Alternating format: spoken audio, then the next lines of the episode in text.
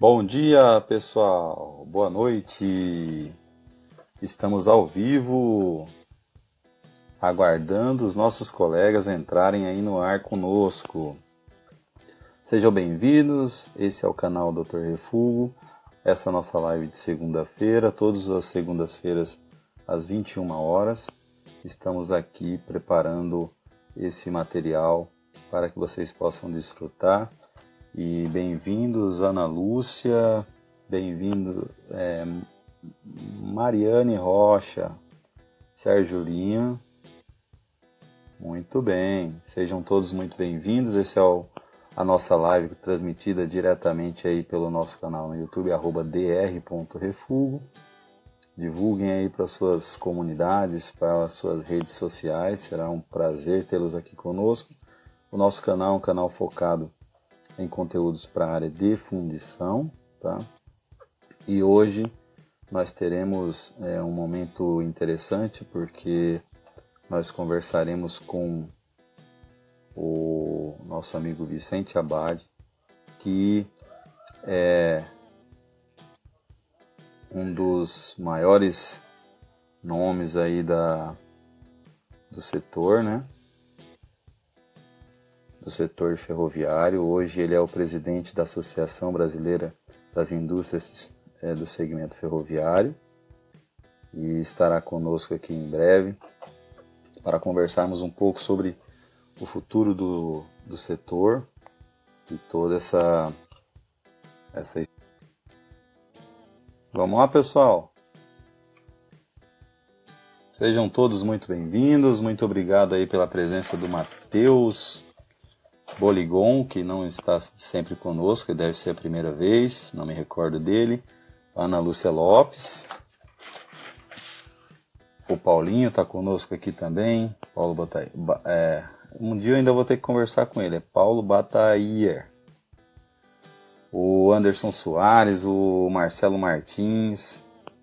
Também o Maurício Martinelli está aqui. Serginho Lima, nosso parceiro. O Marcelo. O Denise Roberto.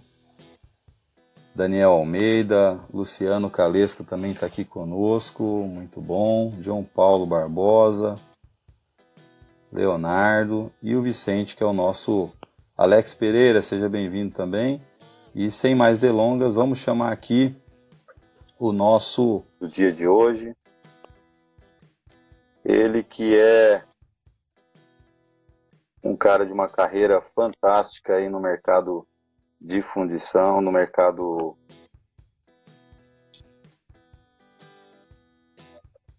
eu tô, eu tô enrolando vocês aqui porque na verdade eu tenho um arquivo aqui com os dados do Vicente e eu não estou conseguindo localizar. Impressionante, hein?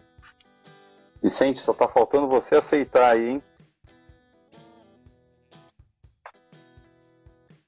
Vamos lá? Hoje a ideia, pessoal, é o setor ferroviário é um setor que consome muito fundido.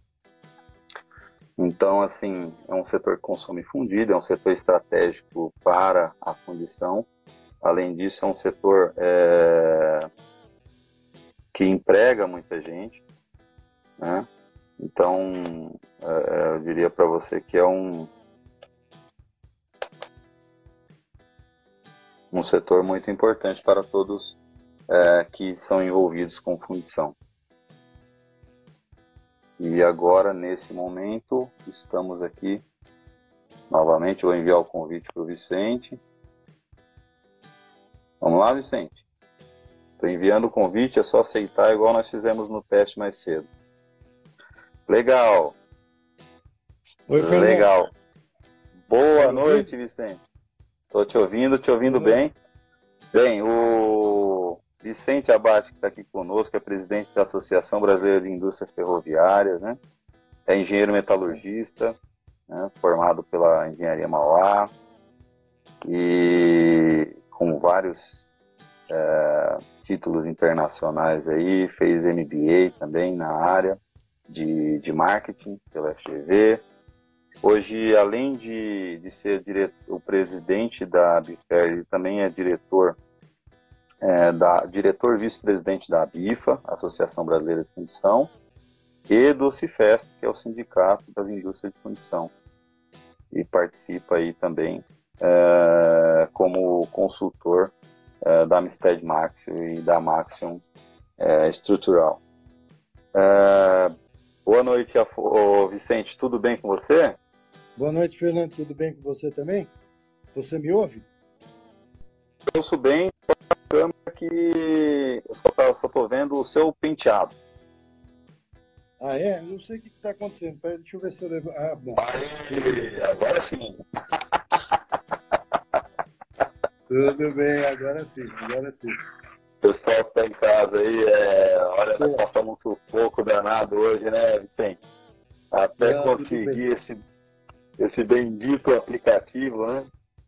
É, exatamente. Foi uma dificuldade, viu? Mas eu consegui é, reabilitar meu Instagram para a gente poder fazer essa, essa live. E eu queria, Fernando, aproveitar para agradecer a você e, e ao Dr. Refugo pra, por essa oportunidade de poder falar um pouquinho sobre o setor ferroviário, sobre a Bifer e, e cumprimentar a todos que estão nos acompanhando agora, tá?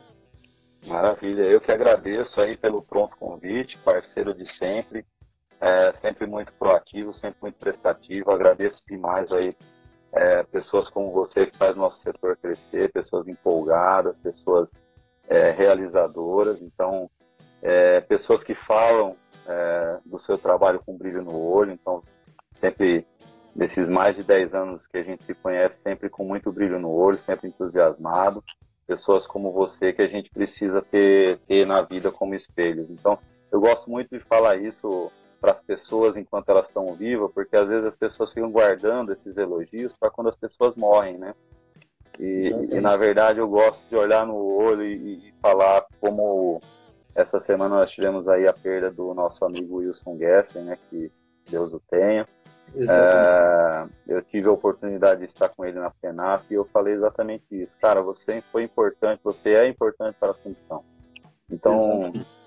foi muito legal poder falar isso para ele, dizer que eu, que eu era fã dele. Então, acho que a gente tem que prestar nossas homenagens enquanto em vida, não é verdade? Eu... Sem dúvida, eu te agradeço as palavras e a, a recíproca é verdadeira. Nós nos conhecemos, como você falou, há mais de 10 anos, quando você estava atuando pelo Senai aqui em São Paulo e foi uma parceria que deu certo desde o início, né? Então vamos dar continuidade a isso nesse teu, no, no teu programa, nessa tua nova fase de desafios, né?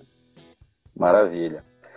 Afonso, eu, é, eu, desculpa, é que estou associando você ao Afonso que foi duas semanas atrás, me desculpem aí se eu falar novamente. Não, não tem Ô, Não, o Afonso, o Afonso é nosso presidente, tem que falar mesmo dele. Aliás, ele está conosco aqui. Um abraço, ah, Afonso. que, bom, ele que bom. Está, está conosco aqui, sim. É, o Vicente, mas assim, de maneira geral, é, fala um pouco para a gente. É, é, você escolhe, mas eu, eu gostaria que você falasse um pouco da Abifer. O que é a Abifer, quem ela representa, um, um pouquinho sobre, sobre é, é, o que, que é a Abifer, por favor. Ok, ok, com muito prazer. Bom, a Abifer, Associação Brasileira da Indústria Ferroviária, é uma entidade de classe, sem fins lucrativos, obviamente. Nós fomos fundados em 7 de agosto de 1977, então vamos completar esse ano 43 anos de atividades, atividades intensas no setor ferroviário. É uma entidade que uh, luta pela tem como missão fomentar a indústria ferroviária instalada no país. Quando a gente fala instalada, é gerando emprego e renda para brasileiros. Isso é uma, uma, uma da, das nossas missões, dos nossos objetivos. E, é claro, também uh, apoiar uh, qualquer expansão no setor ferroviário, seja ele de carga e de passageiros. É, e o setor ferroviário expandindo, nós vamos ter a indústria crescendo na esteira dessa expansão. Uh, nós somos hoje pouco mais de 50 empresas associadas, são empresas ícones do setor ferroviário, são fabricantes de vagões, de carga, de trens de passageiros, de locomotivas, toda a cadeia produtiva desses veículos, uh, máquinas de construção e de manutenção de vias, Uh, o próprio setor da via permanente, ou seja, nós temos aí fabricantes de dormentes de concreto e de aço, grampos de fixação, aparelhos de mudança de via, soldagem de trilho, e temos empresas também de engenharia uh, que fazem projetos para o setor ferroviário. E, como eu falei, a cadeia produtiva, que é fornecedora não só dos veículos que a gente faz a montagem, que eu mencionei há pouco, mas também fornece para o mercado de reposição, para as próprias concessionárias, e também fazem exportações. Ou seja, o setor ferroviário é tradicionalmente exportador e nós temos aí essas empresas bem, bem colocadas, bem posicionadas aí tanto no ranking de exportação como no mercado nacional. Certo. É, dentre essas empresas, é, é, quantas que consomem efetivamente fundidos, o, a, o Vicente? Tá, eu, eu, esqueci de falar que além dessas empresas todas que fazem parte da cadeia produtiva, nós temos várias condições que são ah, associadas em comum com a Bifer e a Bifa.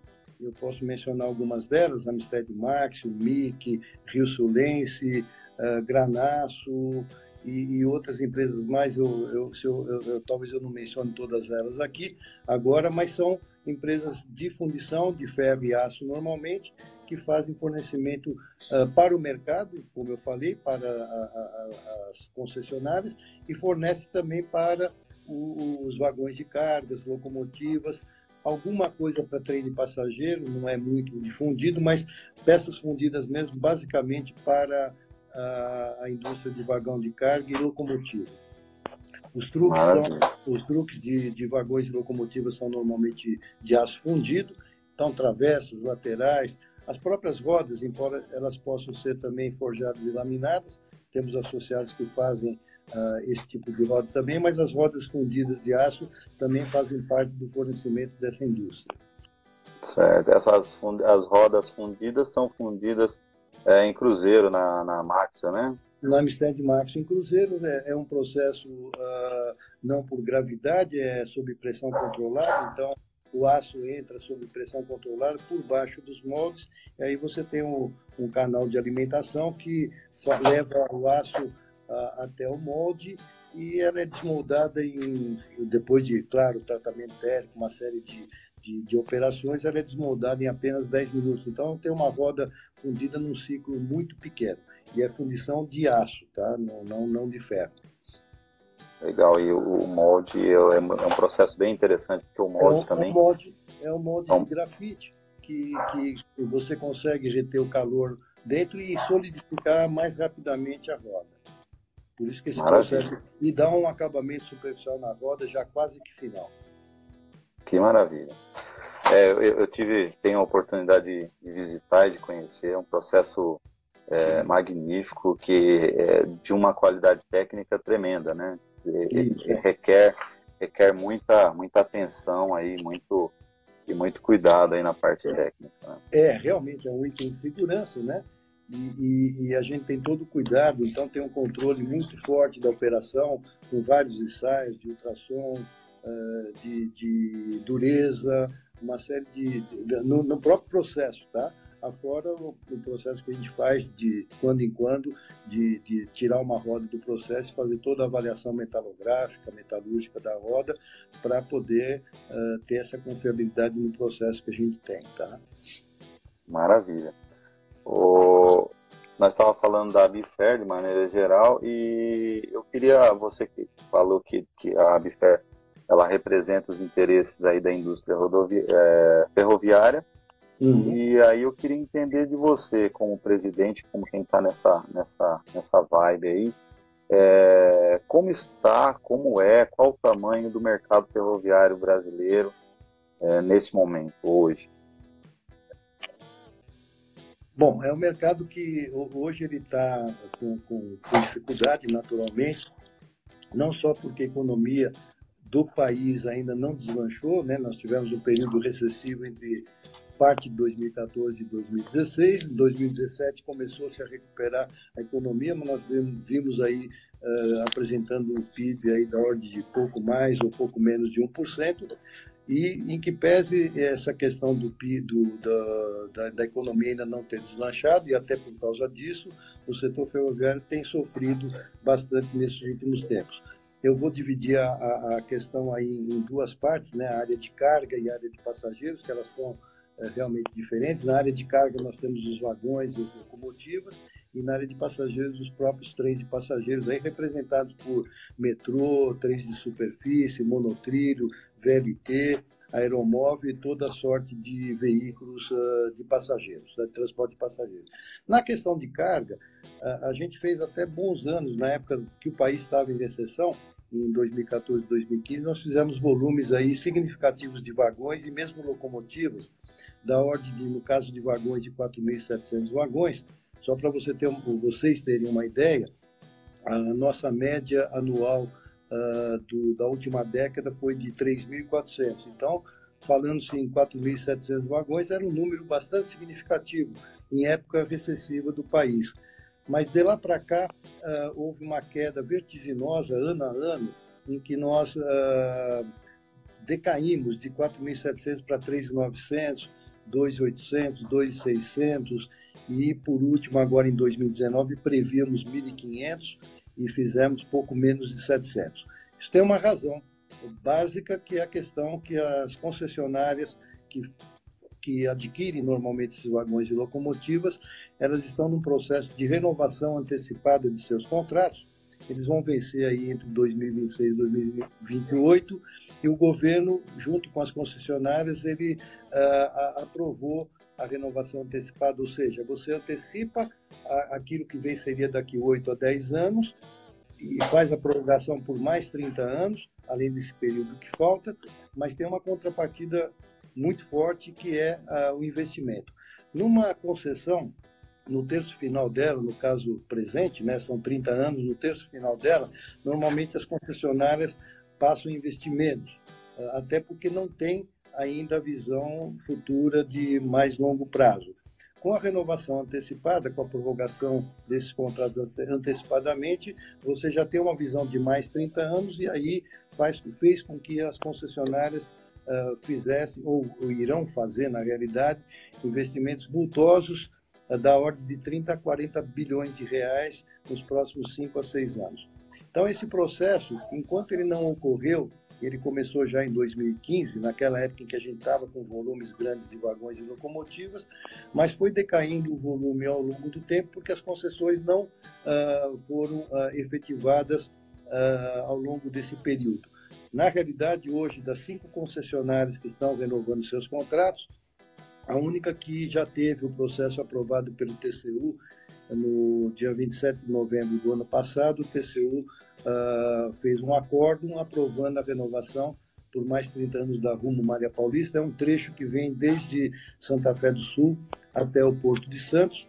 E, e, e então agora uh, esse contrato entre a Rumo e a própria agência, a NTT, está para ser assinado até o final desse mês de março. E a partir daí os investimentos vão fluir. No caso da, do, como eu falei, 30, 40 bilhões, no caso da Rumo, são 6 bilhões de investimentos, mais 1,3 bilhão de outorga. E essa outorga vai também ser usada para o próprio setor ferroviário. O governo fez na lei que foi recentemente ratificada pelo Supremo Tribunal Federal, é uma lei de 2017, a 13448, ela dá um, um, um dos itens dela, uma das cláusulas, ela cria o chamado investimento cruzado. É uma, uma ideia que surgiu no governo Temer ainda, que o próprio ministro atual, Tarcísio, comandou à época uh, lá junto ao PPI, em que uh, esses investimentos cruzados eles se beneficiam da questão de que a outorga, que normalmente vai para a União, no caso ferroviário, a outorga ela vai ser revertida para o próprio setor ferroviário. Então, nós temos um exemplo aí que assim que a Vale, no caso da Vitória Minas, renovar seu contrato, está prestes a renovar, ela vai fazer duas ferrovias, uma extensão de Cariacica até o Porto de Anchieta, são 100 quilômetros lá no Espírito Santo. E essa ferrovia ela vem até o Rio de Janeiro, mas esse primeiro trecho será feito pela Vale, com orga que ela vai pagar, ao invés do governo, ela vai fazer a ferrovia. E tem uma ferrovia importante de quase 400 quilômetros, que é a chamada FICO, Ferrovia de Integração do Centro-Oeste, em que uh, de Água Boa, no Mato Grosso, até uh, Mara Rosa, em Goiás, na confluência já com a Ferrovia Norte-Sul, uh, ela será feita. E o interessante disso é que o governo recebe essas ferrovias, essa e outras que serão uh, construídas a partir das outorgas, e ele depois faz uma, um novo leilão para poder passar a operação para iniciativa privada e gera uma nova outorga.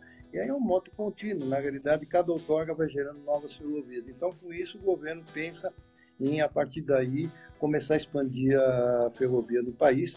Ela tem hoje 30 mil quilômetros de ferrovias de carga, só que desses 30 mil quilômetros, uma parte considerável, eh, eu vou, eu vou simplificar e dizer que metade ela é muito utilizada ou até um pouco subutilizada e outra metade ela não é utilizada. Eh, e essa outra metade que não é utilizada será nesse processo de renovação devolvido para a União, para que a União possa dispor e a gente fazer no mercado as chamadas short lines, que é um modelo norte-americano de bastante sucesso, só para vocês terem uma ideia, hoje existem 603 short lines nos Estados Unidos, elas representam 29% do transporte ferroviário dos Estados Unidos. E esses 29% correspondem àquilo que a gente faz aqui no país, uh, quase 600 milhões de toneladas, de forma que uh, a gente terá, com as renovações, uh, muito investimento em vagões, locomotivas, na via permanente, para ter uma ideia da rumo, uh, nesse trecho está uh, sob. São, são quase 2 mil quilômetros, uh, incluindo as linhas não tronco, não troncais, e essas, esses, essa ferrovia ela será revitalizada, será melhorada a sua capacidade de carga, ela sairá de 30 milhões de toneladas para 75 milhões de toneladas, são duas vezes e meia a capacidade atual, serão feitos contornos ferroviários para a segurança das cidades. Um dos contornos será feito em São José do Rio Preto, uh, que infelizmente há sete anos atrás, mais ou menos, tivemos um acidente muito grave com perda de vidas e esses contornos vão servir para segurança. Então a ferrovia não mais entrará nas cidades, ela passará ao largo das cidades e tudo isso aí vai beneficiar o próprio transporte ferroviário, o usuário da ferrovia vai ter uma melhor condição de transporte, mais melhor, uma maior velocidade comercial. Então, tudo isso daí uh, vem investimentos no sentido de que a indústria vai uh, ressurgir, na realidade. A indústria ressurgiu, só para vocês terem uma ideia, há 20 anos atrás, quando, quando começou esse processo de desestatização do setor de carga no Brasil, quando a indústria estava realmente numa situação uh, de quase insolvência, essas concessões elas deram um fôlego à indústria, nós ressurgimos a partir de lá, crescemos muito ao longo desses 20 anos e hoje a gente está numa situação que parece um pouco aquela situação de 20 anos atrás, mas é até o momento que essas concessionárias, ao renovarem seus contratos, elas irão. Um minutinho só, por favor.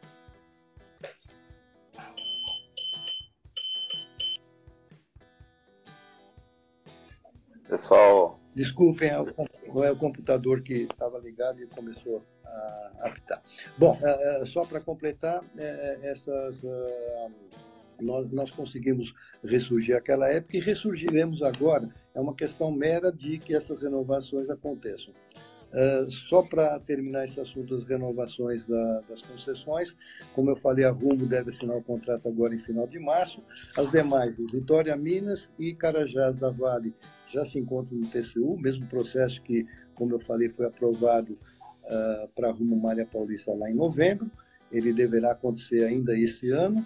A MRS está ultimando seus projetos para poder entrar no TCU e a última, última no caso, não, não em ordem uh, de, de uh, eu diria, de importância, uh, porque ela está um pouquinho mais atrasada no processo, ela está fazendo agora os seus planos de negócio para entrar no processo de renovação. Então, até, eu diria, ao longo desse ano e mais um pouquinho do ano 2021, nós teremos as cinco renovações feitas E aí esses investimentos de 30, 40 bilhões em 5, 6 anos serão feitos, o que vai, vai, vai viabilizar um transporte ferroviário melhor e a indústria ferroviária ressurge a partir daí. E hoje nós tivemos com o ministro Tarcísio, na Fiesp, e ele renovou a informação que ele já tinha dado há uns 15 dias de que a Malha Sul da própria Rumo é uma outra ferrovia que entrará na renovação antecipada.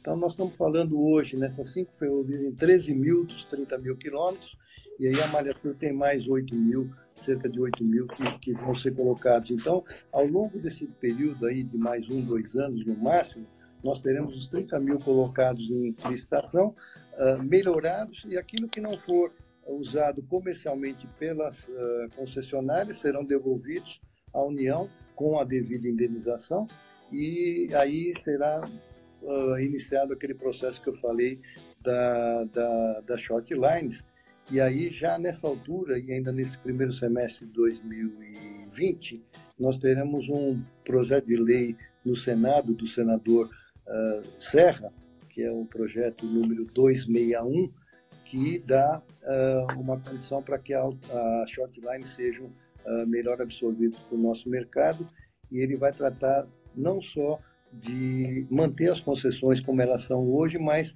de dar uma outra alternativa que é a chamada autorização. É, um, é, uma, é uma ferramenta aí já utilizada nos portos e que vem para a ferrovia na medida em que você não precisa mais uh, pedir uma concessão ao governo, senão uma autorização e você já é o dono da ferrovia ad eterno. Claro que se você cumprir todas as regras, você não tem que devolver, como é o caso agora de que teriam que devolver ao final dos 30 anos, e agora prorrogados os 30 anos nessa prorrogação antecipada, uh, não vai ter mais prorrogação. Então, daqui mais 30 anos, terá que ser devolvido, revertido tudo à União. E o caso da autorização é um pouco diferente, que permite com que alguém queira ou utilizar uma ferrovia já existente ou fazer uma nova ferrovia mediante autorização, ele faz os investimentos, é dono da ferrovia, não precisa passar pelo TCU. O TCU, na realidade, é um bom, uh, é um bom termômetro do setor e ele faz toda a avaliação criteriosa uh, de que o governo tem a vantagem de fazer a renovação, isso é muito importante, mas no caso ele tem uma característica de que ele tem uh, que avaliar tudo, tem uma certa demora, e, e, no caso da autorização que virá aí com o projeto do senador Serra, haverá uma facilidade para que a, a empresa não precise passar por esse processo no TCU. Tá? Entendi. Agora, é uma questão aí que você está falando, né? Nós estamos falando de 30 mil quilômetros e aí Uh, nesses próximos cinco anos vai ser concedido aí mais 13 mil. Então nós estamos falando de aumentar aí a malha ferroviária é, em mais de não, 30%. Não, não, não, é isso? Não, desculpe, não, não.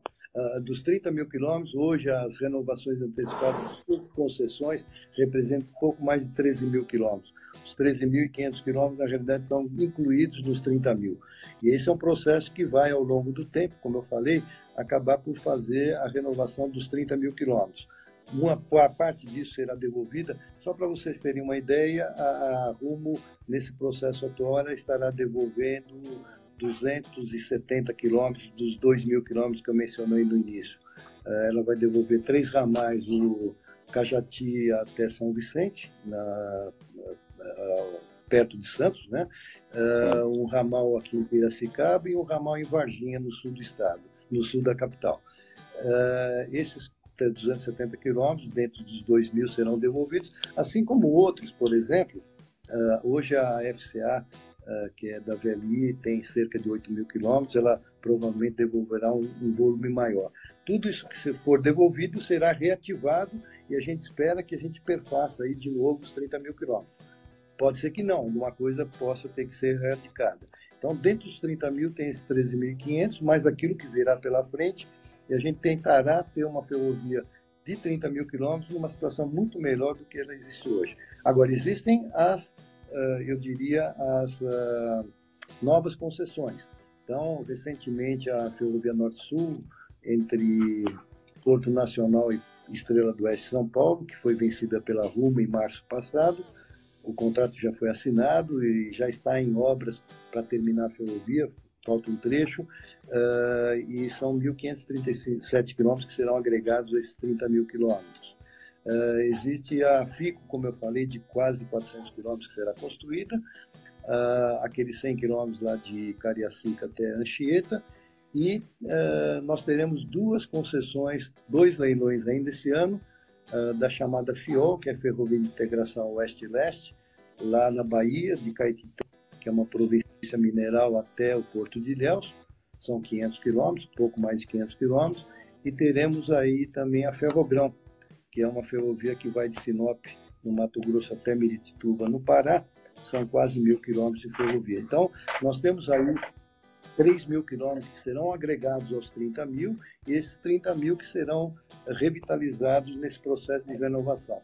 Então, ah, num curto prazo, eu, digo, eu diria que a gente estaria crescendo a ferrovia uh, entre 10% e 15%, até saindo de 30 mil e chegando aí a 34, 35 mil, uh, mas em, em, melhores condições, de novo, naqueles 30 mil quilômetros que hoje não estão plenamente utilizados, serem utilizados para um transporte. Ou numa operação heavy haul, que é a operação de transporte pesado das concessionárias atuais, seja de minério, de grão ou de carga geral, ou então uh, em short lines, que seriam uh, operações uh, que não têm um vulto tão grande quanto a operação das concessionárias, mas que vão ajudar e capilarizar o transporte ferroviário, como é feito, como eu falei, nos Estados Unidos, tá? Tá.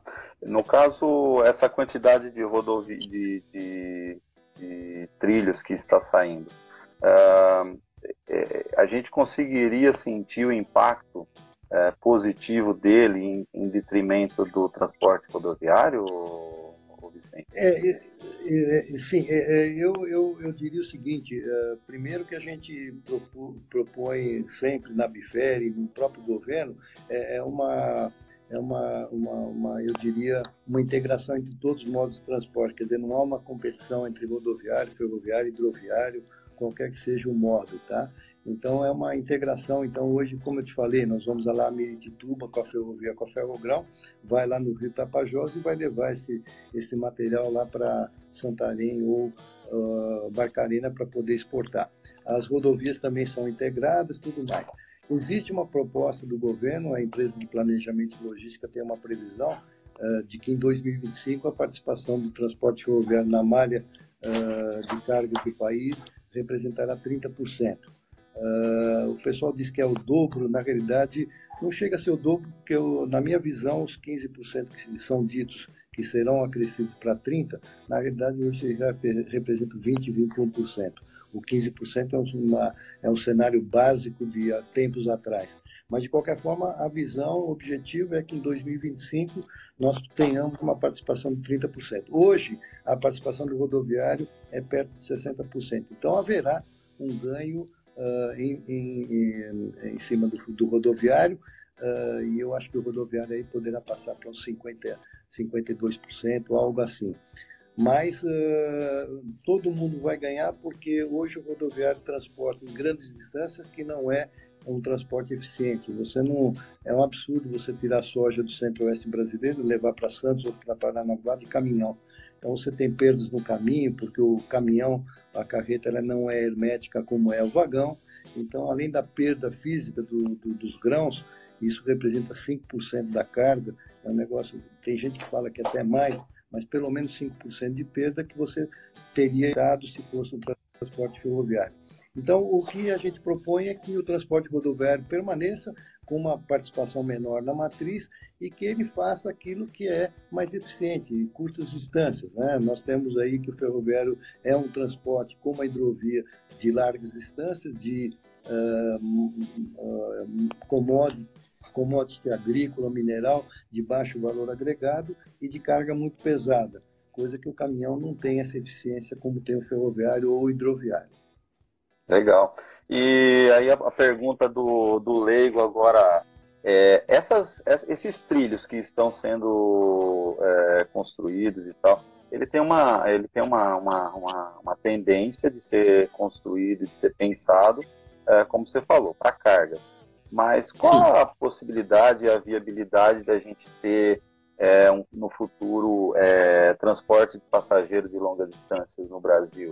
Eu estou tá. sendo muito é, sonhador nesse sentido? Não, não, de jeito nenhum. Não, hoje a gente tem um transporte ferroviário urbano nas 15, 16 uh, capitais brasileiras.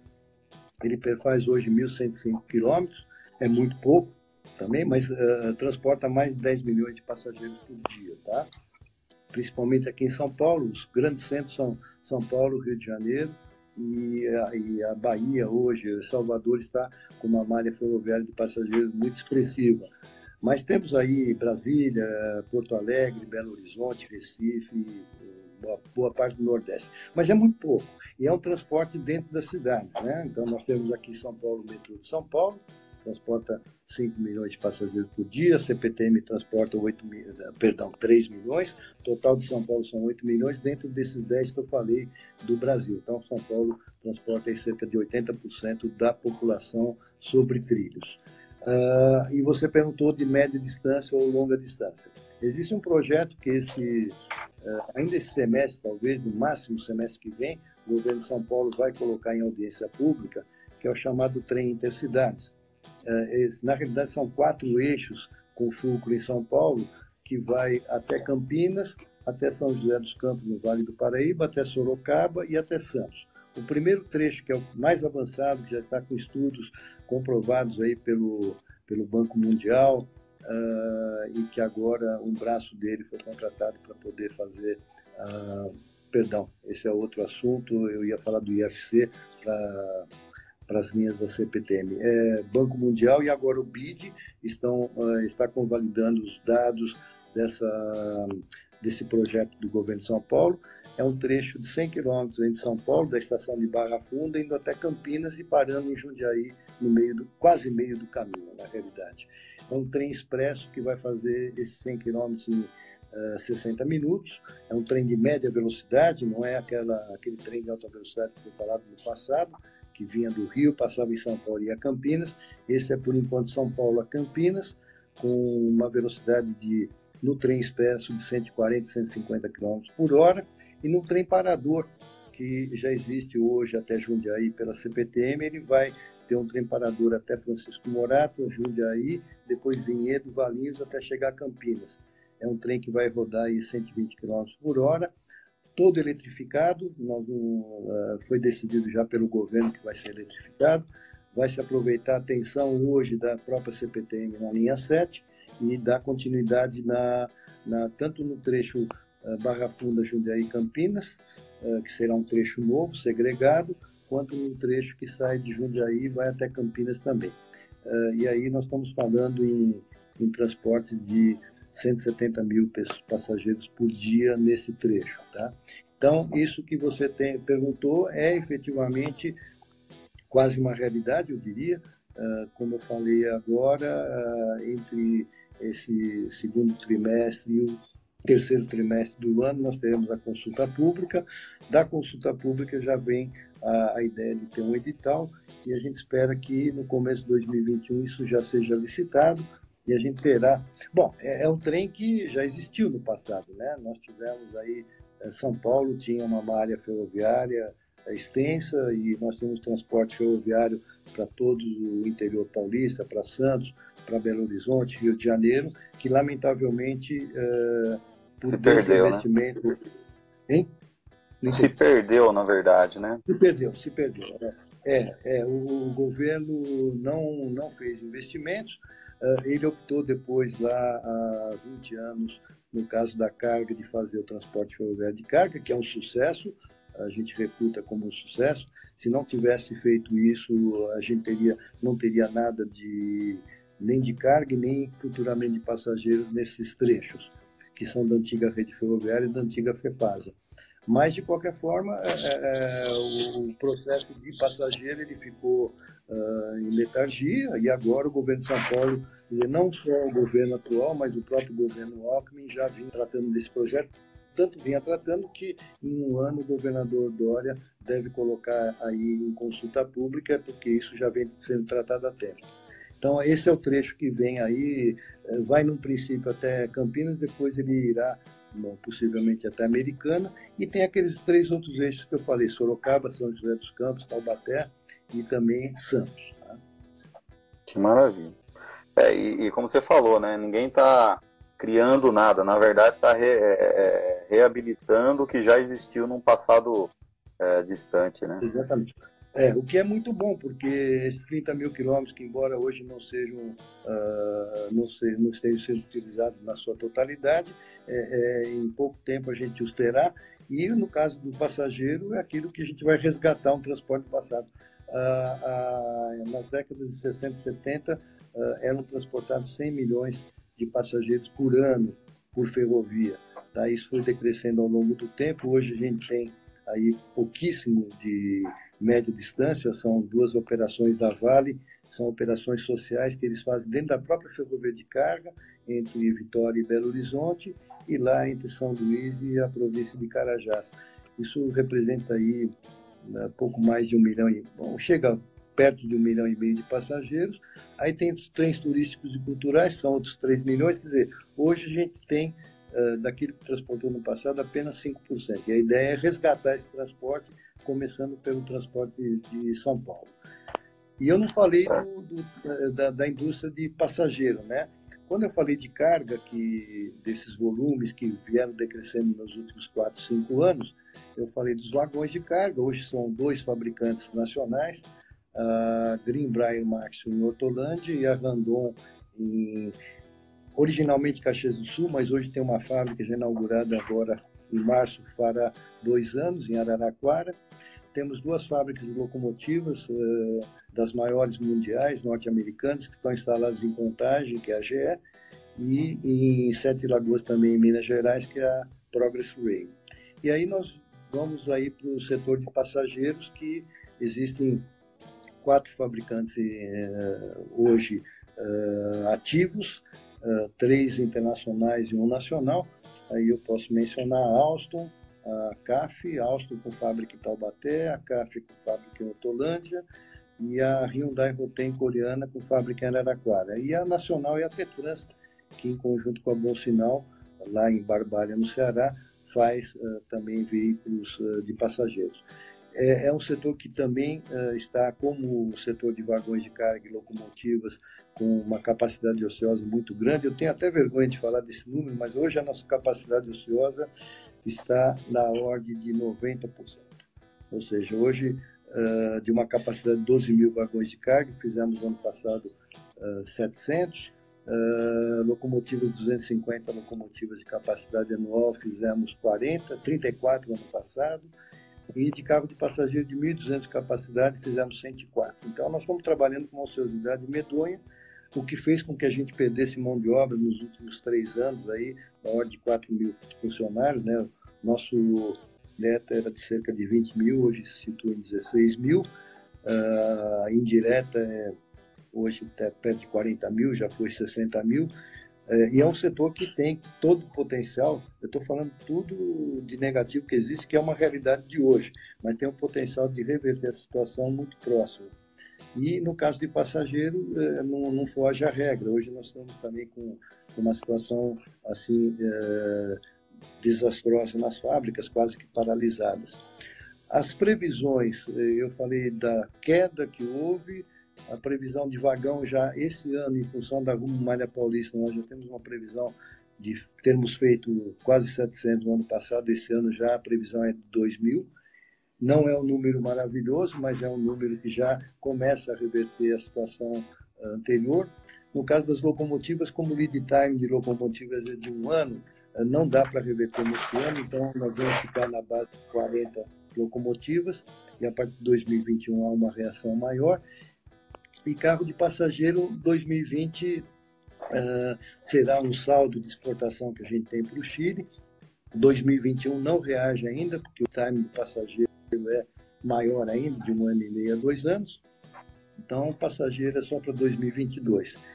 E com uma luta muito grande junto, atualmente, junto ao governo de São Paulo, nós estamos trabalhando junto aos, aos poderes aí executivo, legislativo, judiciário, tanto do estado quanto federal, para podermos uh, uh, ter uh, uma isonomia tributária, porque, pasmem todos vocês, o governo, quando compra um trem de passageiro, ele compra com imunidade tributária e ele pode importar sem pagar o imposto de importação e sem pagar o PIS e COFINS. E a indústria brasileira, uma parte é importada, nós pagamos imposto de importação, pagamos PIS e COFINS, então uma total falta de isonomia tributária.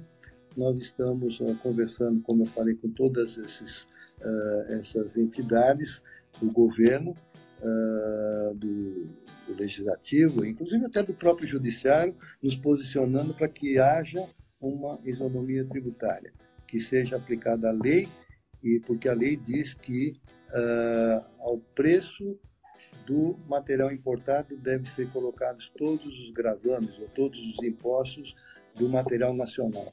Então é, é um absurdo uh, a gente ter trem chinês que chegou agora recentemente, em setembro passado, de uma concorrência de dois anos atrás, em que foi aplicada essa regra não tivemos isonomia tributária, ainda assim perdemos só por 3% no preço, e você dá emprego na China. Aquilo que eu falei no começo, vocês devem se lembrar que nós uh, apoiamos a indústria e, e, fomentamos a indústria ferroviária instalada no país, ou seja, gerando emprego e renda aqui, não na aqui. China. Então, então, nós temos aí uma batalha uh, que nós vamos vencer e que o governo terá que fazer a isonomia tributária.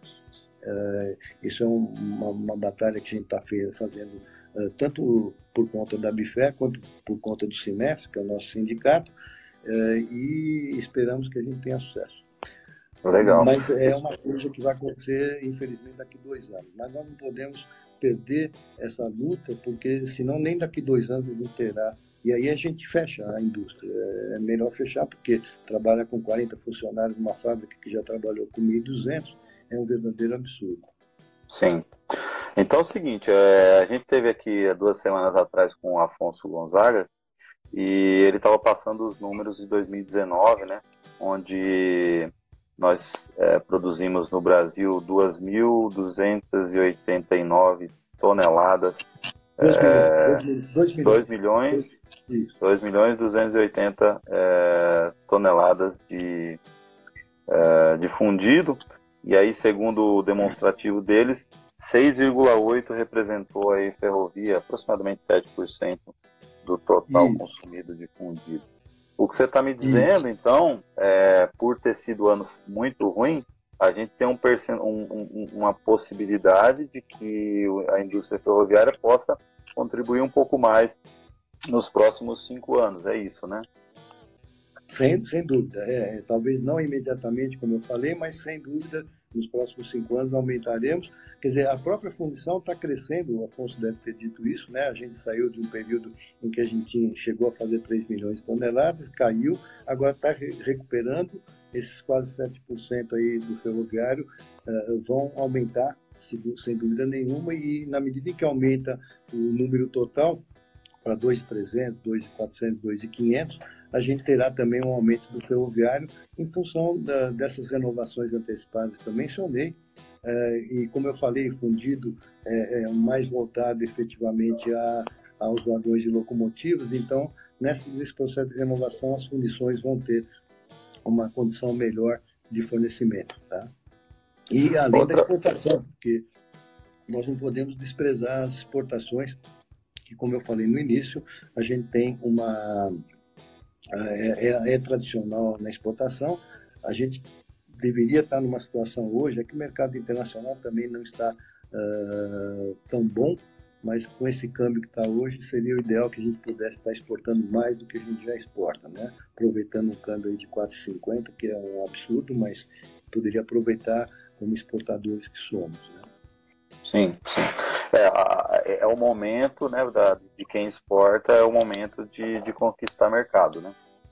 É, só que a exportação você não faz assim de imediato, né? Você pode até ganhar um pouco mais de dinheiro na medida que você já tinha o produto e, e já estava concebido um câmbio menor e que agora você pode, na efetivar a exportação, ganhar dinheiro. O importante era uh, ter previsibilidade para que a gente pudesse fazer orçamentos com câmbio um pouquinho melhor, né, e diminuir o preço em dólar para que a gente pudesse exportar mais, né? não só ganhar dinheiro uh, pontualmente como está sendo ganho agora, mas ganhar mais volume em função de você ter feito um preço melhor com o câmbio uh, melhor também, né? Certo. Mas não vai faltar oportunidade. Eu acho que esse câmbio também não vai ficar desse jeito, com certeza, mas ele seguramente não vai baixar dos quatro reais e já é um nível muito bom. E também tem que pensar o seguinte: o câmbio também não pode ser muito valorizado no, na questão do, do, dólar, porque a gente também importa, né? Não só o setor ferroviário, de uma forma geral. Então, se você tiver muito favorável para exportação, você prejudica quem importa. Né? Então sim, não adianta. Tem que ter equilíbrio, como em tudo na vida, você tem que ter equilíbrio. Então o câmbio também tem que ser equilibrado. Verdade. Agora, é... a grande questão aqui também é o seguinte: você falou que, que, que o mercado ferroviário comprando mais, é... É, com mais contrato, ele vai comprar mais. A pergunta que eu te faço é a seguinte: é, o mercado ferroviário ele compra é, fundido do, das empresas que não são associadas também hoje no mercado? Ah, é, ele compra do mercado em geral, independentemente de ser associado. É claro que não, mas eu digo associado assim é que talvez a minha pergunta não foi das melhores. É que é, vamos pensar o seguinte: é, dentro do grupo de empresas que estão hoje na Bifer, eu tenho ali uma quantidade de empresas que já estão é, de uma certa maneira, é, elas já fazem uma linha quase que dedicada para o setor ferroviário. A pergunta é: uhum. existe, quando o mercado começa a aquecer, existe demanda por empresas que não estão plenamente dedicadas, ou seja, há necessidade de buscar fornecedores? E quais são os itens, quando aperta mesmo, quando a produção aumenta, quais são os itens mais buscados? Só para dar uma, é, é, é como, eu, como, eu, também falei no começo, nós temos na Bifera algumas associadas que são fundições e que são associadas da BIFA, e tem outras associadas da BIFA que não estão na Bifera e que são potenciais fornecedores de fundidos. Né? Eu não vou mencionar nomes aqui, mas é, existem fundições que, é, como eu falei, estão na, na BIFA e que são, já são fornecedores, algumas delas, e outras são potenciais fornecedores. Então, qualquer que seja o, o mercado, ele estando do jeito que está, lamentavelmente hoje baixo, ou ele crescendo como a gente espera que cresça nos próximos anos, uh, o, o, mercado, quer dizer, a, a, aquisição será feita não só pelas concessionárias que vão passar, na medida que elas comecem a ter uh, as renovações feitas, eles vão passar a fazer compra para manutenção própria dos seus vagões, das suas locomotivas, da sua via permanente e assim por diante. E os próprios fabricantes de vagões e locomotivas também vão buscar esses fundidos no mercado. E, via de regra, não são importados, tá? Pelo contrário, a gente exporta fundidos, né? exporta uh, muito pra, para os Estados Unidos uh, e exporta também para a América Latina, para a África e para o Oriente Médio mas é muito difícil você obter, uh, você ter a importação de fundidos. Então, a indústria da fundição ela pode ficar sossegada que a indústria ferroviária ela será compradora cada vez mais em função dos volumes maiores e, e, normalmente irá buscar esses produtos dentro do mercado interno de suas associadas, a Bifero, a Bifo, e de, de não associadas também. Isso, eh, se, a, se a empresa tiver qualidade, entrega, preço, é, ela será é, uma fornecedora da indústria ferroviária, sem problema nenhum. De novo, é muito, se não nada, importado. Já no, no, outros itens poderão ser importados, mas no caso de fundidos, não. Tá? Normalmente são itens fabricados aqui no Brasil por essas empresas que eu mencionei, Amistad Max, Granaço, MIC, Rio Sulense, Ecoplan, Voz, outros, né? Quem? A, a voz, uh, eu sempre confundo, a antiga ali ah, em Sorocaba. Cogifer Voz. É, mas ela faz, é, a antiga Bagos Monteiro. Lá em Sorocaba é Cogifer Voz, uma empresa, empresa alemã que é associada da Bifer, e, e ela faz uh, os seus fundidos via permanente, né? Para, para aparelhos de mudança de via.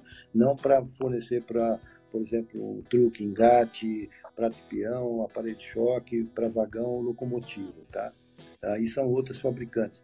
Eu esqueci de mencionar a Cruzaço, mas a Cruzaço hoje em dia, infelizmente, está numa situação é, muito difícil, mas a gente espera que tenha a sua recuperação, mas é outra É, na verdade, a, a, gente recebeu aí um, um, documento de que a Cruzaço é, decretou falência. É, decretaram a falência da Cruzaço, mas eu acho que está sendo levantada, tá? Então, o, o novo dono da, da empresa, ele já sinalizou que ele levantaria essa, essa falência uh, e espero que ela retome as atividades, né? E ela, como eu falei, é uma empresa tradicionalíssima aí, uh, de fornecimento de truques, engates e tudo mais, né? é uma empresa tradicional. Sim, sim, uma empresa muito tradicional e que, e que tinha sua qualidade, o seu mercado e, é, a gente Não, torce é, tecnic, Tecnicamente é uma excelente função e tem técnicos uh, de, de grande capacidade, então a gente precisa resgatar isso aí. Parece que a questão da falência que aconteceu agora no, no, no início de fevereiro, se não me falha a memória, ela está sendo resgatada aí pela, pela atual dona da empresa, né? Mas é uma, uma empresa que, que eu, que, eu, esqueci de mencionar, que inclusive é associada da Bifé. E também da própria, da própria Bifa, tá? Muito bem. É, ah, o Afonso está colocando aqui que a, que a Cruzaço está em, em, processo de nova recuperação, de uma nova recuperação. Isso, então ele tem razão. É, e a gente espera que ela se recupere. Uh, Fernando, eu estou com toda a disposição do tempo, mas tem pessoal que quer perguntar, acho que já desde o começo, se tiver alguma pergunta que eu possa tentar. É, a pergunta que tinha aqui era. A pergunta que tinha aqui era do, do nosso amigo aqui, do pessoal da Metalurgia em Foco, queria saber se podia fazer pergunta. Sim, pode fazer pergunta. É que o papo foi, foi andando. E nós tínhamos uma pergunta do Paulo também, o Paulo que, eh, que que estava perguntando sobre o cenário no curto, médio e longo prazo, mas aí você já deu um, uma aula aí de, de, de, cenários e já, já uhum. mostrou para a gente um pouco disso daí. É, só, só, uma observação, quando eu falo em volumes, e a gente fala aí nesses volumes que decresceram ao longo dos últimos anos, mas só vou dar um, um dado importante, e, e, eu vou mencionar vagão, e a mesma coisa acontece para locomotiva e trem trem um pouquinho diferente, mas uh, também acontece uh, similarmente. O vagão, na década de 70, que foi a nossa melhor década até a década imediatamente passada, ele teve uma. Foram 30 mil vagões naquela década, uma média anual de 3 mil. Uh, depois, nas décadas perdidas que a gente teve de 80 e 90, o setor caiu bastante, foi o que motivou, inclusive, a desestatização. Na década de início de 2000, nós conseguimos chegar a 28.200 na década, 2.800 em média, e essa década nós fecharíamos em 40 mil, que era a nossa previsão, não houvesse a queda nos últimos quatro anos que eu mencionei. Então, nós estamos fechando com 34 mil. Então, veja que 3 mil, depois 2.800, quase 3 mil, e agora 3.400 de média aritmética anual, é um progresso. Então, eu acho que a gente tem a tendência. Nós não temos os números fechados para a década presente, mas seguramente nós atingiremos uh, os 40 mil vagões na década, tá? Só para dar uma Maravilha. ideia volume aí um pouco melhor. Diga. Legal. Chegamos ao final, uma hora certinho, com uma hora o, o, o sistema fecha aqui. É, Vicente ah, tá. Abate, eu agradeço demais a você por disponibilizar o seu tempo conosco. Muito obrigado pela confiança e pela parceria. E eu... conto com você sempre. Estamos aqui à disposição, portas abertas para você e para sua equipe. Muito obrigado, viu?